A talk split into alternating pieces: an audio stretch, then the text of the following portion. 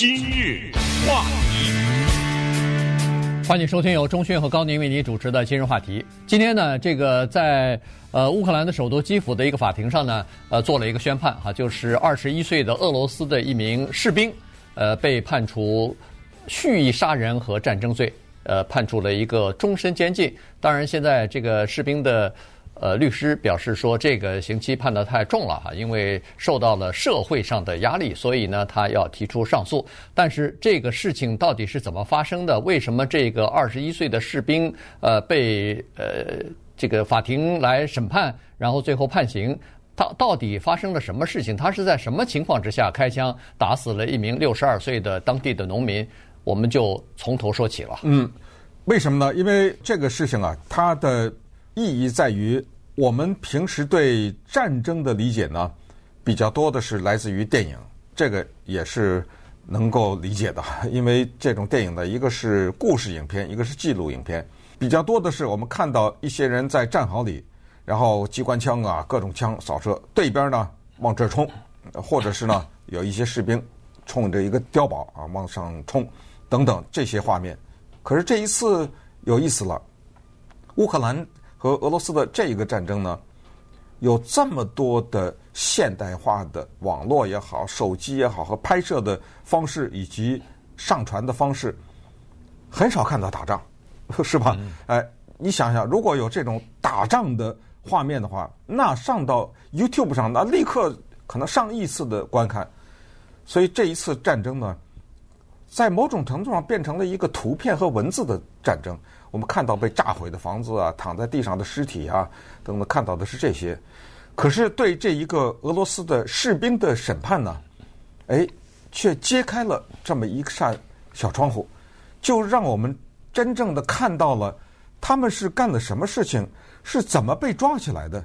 这五名士兵，或者说这几名士兵，以及为什么二十一岁的 Vadim Shishimarin 瓦蒂姆·西西马林，坦克兵，被判成了这一次的叫做战犯审理的第一人。他整个的这个过程中，他成了第一个人。有的人在普加什么什么这种地方打死百人，没有被判刑，对不对？有的是甚至是一个炮弹发出去炸了几十个人，没有被判刑，因为那个人没有抓住啊，对不对？所以。现在他就变成了第一个，他呢，的确打死了一个人，这个没有争议啊，他承认，而且这有各种各样的证人，所以从他的故事啊，我们大概可以看一看这个战争的在一个村庄的发生，以及他哈能够告诉我们一些关于这个战争的哪些信息。二月二十八号哈上午十一点钟左右，五个俄罗斯的军人。开着一辆他们等于是在路上征用的这么一辆车啊，呃，这个轮胎还爆胎了，这么一个车就开到了一个村庄的外边啊，然后呃，实际上他们是穿过这个村村庄要路过的，路过的时候呢，呃，发现路边有一个六十二岁的一个农民，显然就是这个村庄里边的呃一户人家里边的一个农民啊，那个呃叫做沙利。诺夫啊，沙利诺夫啊，沙波啊，Pop 对，沙利 Pov 呃，沙里波夫，嗯，他呢，当时是骑着一辆自行车，然后手里拿着手机在通话。那么在这种情况之下呢，这个在这个车里边坐着的这五个人呢，其中有一个士兵，或者说是有一个。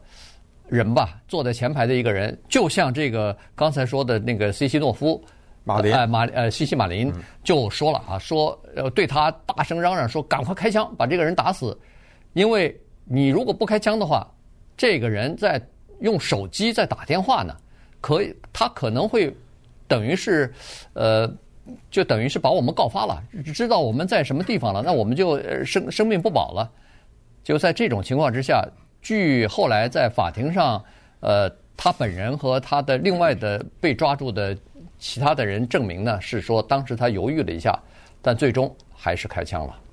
结果这一枪就等于是，因为说实话也比较近哈，然后他拿的那个军队用的这种自动步枪，所以一下子就把那个六十二岁的这个呃沙利波夫呢，等于是就打死了。哎，而且因为他的枪呢是连发，所以把 Shelly Bob 的头的一半都打没了啊，所以是非常惨的一个情况。这五个俄罗斯士兵在乌克兰的村庄干什么呢？怎么会跑到那儿去呢？二月二十八号，这要回到二月二十七号。二月二十七号的时候呢，有一些俄罗斯士兵啊，在那个地方，结果呢，有一个士兵啊。可能是被炸到了，还是被踩到了一种手榴弹。这种手榴弹呢叫 stun grenade，它是怎么样呢？它是一种叫做晕眩弹，它炸不死你，嗯，但是应该是它释放出一些气来，或者怎么样？就是很声音，声音很大，对，然后你就晕，你就晕了啊，你可能就所以糊里糊涂的呢，这么砰的一爆炸呀，这士兵一懵，不知道是发出了什么信号，这个时候呢。俄罗斯在旁边的坦克兵啊，就向这个方向开火了。这是什么意思？这就是自相残杀了，就自己的兵打自己的兵。他看不清楚，对对吧？打了一会儿，大家才说：“哎呦，我停火，停火！这咱们自己跟自己在那打。”那么我们也可以想象，有一些人就被打死了，有一些人就受伤了。这是俄罗斯的士兵在二月二十七号的那天晚上左右发生的事情。所以呢，到了那个二十八号的早晨呢，他们就要去。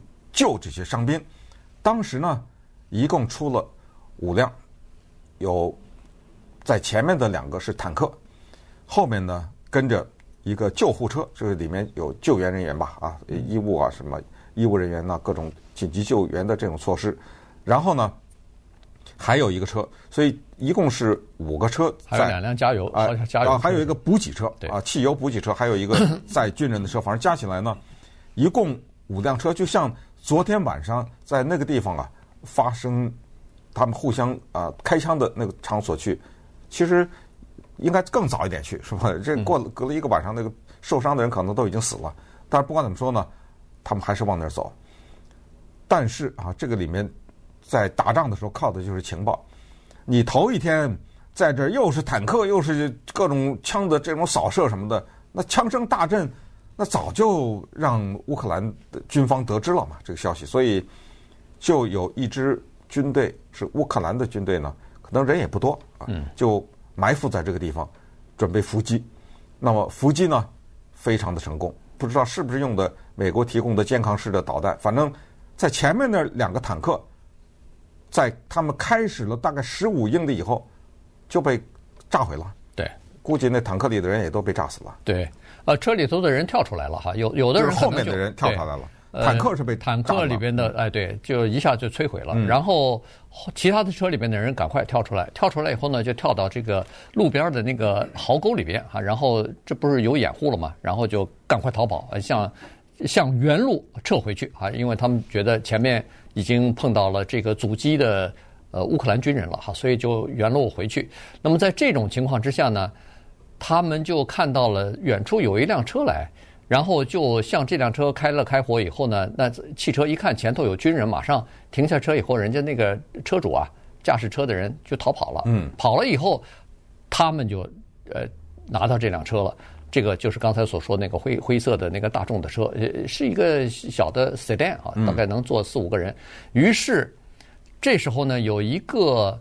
大概军官吧，呃，到到现在那个西西马林也不知道那个军官的军衔是什么，但是可能是个呃尉官啊，所以呢，他就让西西马林上车，说你来开车。但是西西马林说我不会开车，于是旁边另外一个士兵说我会开，于是他就去开车。然后那个开车的士兵和军官坐在前排，西西马林和另外一个后来也被俘虏的这个人呢，等于是坐在后排。还有一个最高阶的中尉，居然他一看前面都坐满了人了，于是他就坐到那个钻到那个敞开的那个后面的那个后备箱里面去了，钻到这个后备箱里，所以这一辆车一共是五个人，就开始缓缓的朝着撤退的方向哈，想要撤回到这个呃俄军的这一部分来，然后这个车呢，等于是就。开始开起来了，就呃等于是像逃跑一样的就就撤离了哈。那么在撤离的过程当中，当然他们当然也碰到了一些呃障碍什么的，比如说呃一会儿能碰到一些阻击啊，一会儿碰到一些冷枪啊之类的东西。但是呢，总体来说，它还是算是比较成功的。但是他们开了差不多，据说是三分之一的路程的时候呢。这个车的轮胎就等于是爆胎了。我现在也不知道这个爆胎是因为开到石子路上了，还是他们自己开开枪的。可能是之前，因为他们之前不是向这辆车开枪吗？开枪，对，对，子弹可能把那轮胎也，也可能打打的打摩擦了，摩擦了，开了一段时间以后，轮胎这个吃不住了，哇一下就给爆了，爆了胎。但这时候没办法，他们还是开着那个爆胎的车，还是一直在往前开，这就。到了那个刚才我们所说的那个村庄的外头了。对，那你看，从这一幕的描述到看，这个有点像是电影的进程啊，对，对不对？哎，就是这么一些士兵，哎，他们是怎么出发的？呃，为什么在半路受到了狙击？然后呢，接下来就是说他们受到狙击以后，有些人被炸的，有些人被困在那里，然后剩下的人怎么原路返回等等，这些画面都是非常清楚的。接下来呢，我们就看看。这个杀人的事件是怎么发生的？今日话题，欢迎继续收听由中讯和高宁为您主持的今日话题。这段时间跟大家讲的呢是，呃，俄罗斯的一个年轻的士兵，二十一岁的西西马林，他被判无期徒刑的这件事情的事情的呃经过哈。这是发生在二月二十八号。我们都知道，二月二十四号开始这个。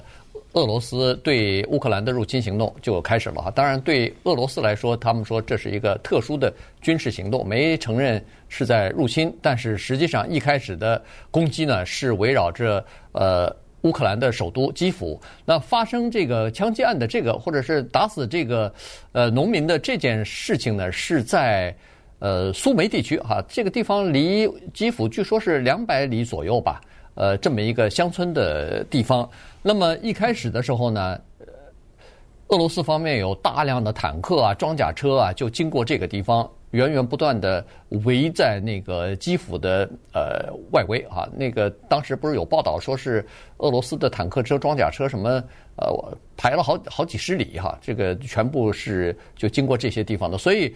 当地的民众已经知道战争已经开始了，所以他们实际上是挺那个的，挺谨慎的。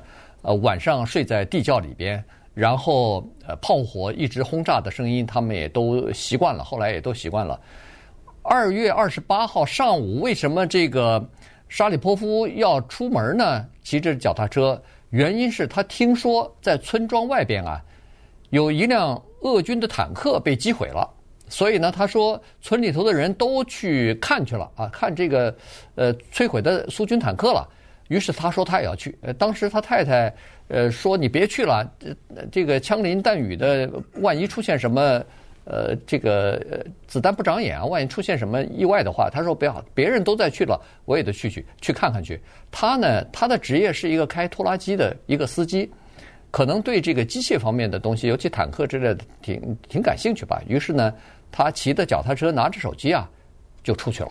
是，呃，因为我们刚才讲过，不是二十七号有过这种自相残杀的行为嘛？呃，可能就是坦克，是在这种情况之下。还有就是第二天早晨不是也遭到狙击嘛？对不对？呃，那个坦克也是被炸掉了。所以这个村子里一下就炸开了。呃，走走，咱们去看热闹去。其实。不对机械感兴趣，也挺想看看，对不对啊？一个俄罗斯的坦克被我方给击毁的话，那个样子可能拿手机啊拍拍照片啊什么的发一发，还是挺值得看的。所以这个就叫什么？就是凑热闹去了。他老婆是怎么说他都不听啊，啊，他非要去。他说人家别人都可以去，为什么我不可以去？他就去了。去了不久以后呢，他太太就听到了枪声，可是这个枪声啊很远，所以他。继续的在家里做家务，他也没当回事儿，因为毕竟啊，啪的一声哈，很远的地方，他想我老公这走出去也没多久啊。然后呢，他过了会儿要到井边去打水，从这儿我们就可以知道这个村庄的现状。从这这么小的一个细节，没有水龙头，嗯，你想想这是一个什么地方居住的？咱们这儿这么的方便，打开有冷水、热水，他那儿弄点水还得井里面去打水去。他去打水的时候，这个时候的那个枪声就离得非常的近了，就砰的一声，那这时候他吓到了，吓到以后呢，他就躲，赶紧看什么地方能够躲住啊，啪有什么榴弹飞过来。然后呢，他就看到村民啊，就旁边呱呱有些人在那儿讲话，然后他也看到了那辆车开过去，所以这时候呢，他就觉得可能有点问题，他就在担心他的先生。然后一个邻居出现了，嗯，这个邻居说的，可能你先生有问题，咱们得过去看看。没走几步，就看到他先生趴在那地上，半个头没有了，嗯。哎，这就是这个事情从村民的角度看到的这一幕。对，那么他呃，他的邻居后来也出庭作证了哈，就是他那个呃，就说的沙利波娃啊，就是这个沙利波夫的太太啊，看到自己先生倒在地上，头骨一半都被打掉的那个惨状的时候，就是惨叫啊，这个哇哇的就呃哭起来了。原因就是他在法庭上也说，他说。我先生就是我的全部啊！我失去了他，就等于失去了一切了。呃，他是保护我的人啊，他是呃，等于是养活我的一个人呐、然后他的手机、脚踏车就在旁边，这看得出来，就是说他是在这个当时被打的时候，被警方打的时候，呃，不是，警被这个俄罗斯的军人开枪打死的时候。呃，当时就是这么个情况，马上村民就上来把这个尸体抬到他家的院子里边。那时候又开始下雨了啊！下雨以后呢，呃，就在身体上头有个桌子在院子上面，呃，就把它抬到桌子上，然后盖上防雨的这个雨布啊什么的。这是当然，这就是小的细节了。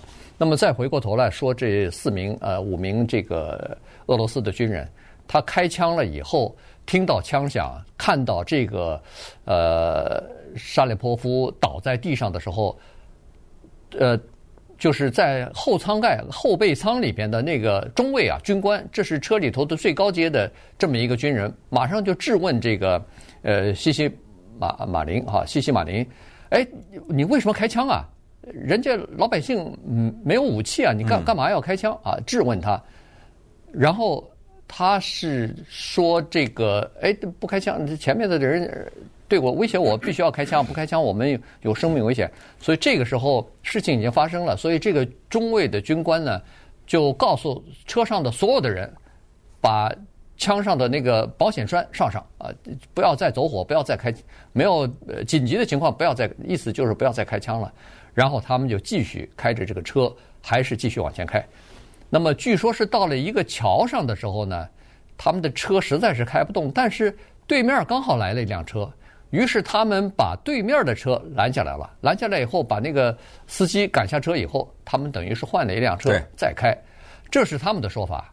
可是呢，在法庭上呢，这个检察官是说，他们在这个桥刚过了这个桥之后呢，就又遇到了一波袭击。那这次的袭击呢，是村里头的一些猎人猎户啊，等于是袭击他们了。那在袭击的过程当中呢，开枪的那个人，也就是说，对这个西西马林大喊大叫，威胁他要开枪打死那个呃沙里波夫的那个士兵受伤了啊，被一枪打中了。打中以后，因为他是开开车的人，所以呢，这四个人后来弃车以后，因为车也被打了，然后他们就步行就开始往那个附近的一个树林里头在逃跑，但是他们没法带走那个受伤的那个司机了。所以就把那个司机留在那个 被打毁的那个汽车里头，他们四个人就走了，就逃跑了。那后来这个司机在车里头自己好像伤重啊，也死了。嗯，那么这个时候呢，你看一个一个一个的这个情节往下发展哈。首先就关于开车这个事，你说这个西西马林他是一个坦克兵的中士，所以他会开坦克，居然不会开车。你嗯，你说有没有这事儿？也也不知道他是不是不想开这个车。我觉得也有可能他真的不会开车。一会儿你听一下他的背景啊，他是这么一个穷困呃穷苦的家庭长大的这么一个孩子的话，有可能他不会开车。对，也可能他是坦克兵。开坦克是两回事儿。开不见是开坦克和开坦克和开车也是两个不同的技术，也不是同样的方向盘啊或者什么之类的啊。那那个没关系，这是一个挺有意思的细节。然后呢，再加上我们发现。这个车上这些士兵，他们之间好像并不认识，嗯，啊，很谁也不知道谁的官阶是什么，所以当那个坐在前座的后来死在这车上的那个士兵让西西马林开枪的时候，这证明了这样几点：第一，就说明那个前座的人没有枪，要不然你干什么？你叫我开枪干什么？对，你有枪你不能打啊！哦，你让你谁啊？你下命令让我开枪。再一个细节就证明呢，这西西马林他是不想开枪的，这是有证据的，这是肯定有证据的。可是这个人冲他这么大喊大喊，然后说你再不开枪的话，我们这个就马上就被摧毁啊等等。他搞不清楚前面这个人的官阶。如果他们是平级的话，你没有权利向我施令啊。所以，反正在犹豫的过程中，他最后还是开了。然后就是后面也证明那个军官从后厢上出来的那个军官，他是不希望开枪的。对，这也是证明的。然后为什么他让这些人都把枪的安全栓给上上？因为后面的那个军官。他已经做好了投降的准备，所以他不想再跟乌克兰的士兵交火。那么稍等会儿我们再看看，这几个人冒着雨在狼狈的逃跑的过程中，就进到了一个猪圈。我们看他们在这个猪圈是怎么过的这一晚，以及最后是怎么被抓获的。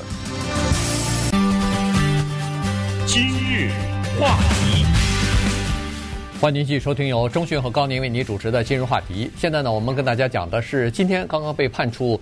呃，终身监禁的这个二十一岁的俄罗斯的士兵哈、啊，西西马林，他的这个小的团队当天发生的一些事情，呃，刚才说过了，他们呃遭到在桥的另外一边遭到狙击之后呢。一个人受伤啊，结果就留在车里边。他们四个人呢，徒步放汽车以后呢，就等于是跑到这个树林里边了，饥寒交迫。那个时候别忘了还在下雨呢，所以呢，他们就穿穿过这个泥泞的树林以后呢，在差不多晚上的时候吧，就到了另外一个小的村庄。这看来就是一个小的养猪场。然后他们一看到了这个养猪场里面呢。这个中尉就说了：“说咱们晚上就在这儿过夜吧。”于是呢，他们就在这个屋子里头生了点火。这时候呢，看养猪场的一个警卫过来了。过来以后，双方等于是见了面了。然后那个中尉就跟那个警卫说：“呃呃，你别害怕，别害怕，别紧张，我们不会伤害你的。我们就是在这儿啊住一晚上啊，烤烤火什么的。”然后。显然也没有关关，也没有绑住这个，呃，警卫也没有呃，就是对伤害他，或者是把他关到什么地方去。于是这警卫就在另外的一个房间里头，等他们烤完火之后，这个西西马林就被那个中尉说：“哎，你去看看那个警卫情况怎么样。”他再去看的时候，人家那警卫已经走了，跑了，哎，已经走了。这时候就看上去他们也担心，哎呦，会不会告发他们啊什么的。于是第二天一早，他们又离开了这个养猪场呢，还是步行，就还是在穿过这个沼泽泥泞的这个地带呢，还是往前在走。嗯，走着走着呢，就看到前面有一个板凳，这个板凳上呢坐了一个乌克兰的平民，肯定不是军人。那么这个时候呢，他们早已经按照事先讲的计划，就向这个平民走过去。这平民一抬头，哎呦，这儿来了几个穿着俄罗斯军服的人。还不知道怎么反应呢，哎，这一个军官呢就举手向他打招呼啊，显示出一个友好的姿态。那这乌克兰人也就回手跟他打了打招呼。这个时候，军官就缴械了，他就用当地的，我想他讲俄语，对方也听得懂了。对，他就用俄语就说：“我们是俄罗斯的士兵，我们投降。”然后把他们的武器啊什么都放在地上。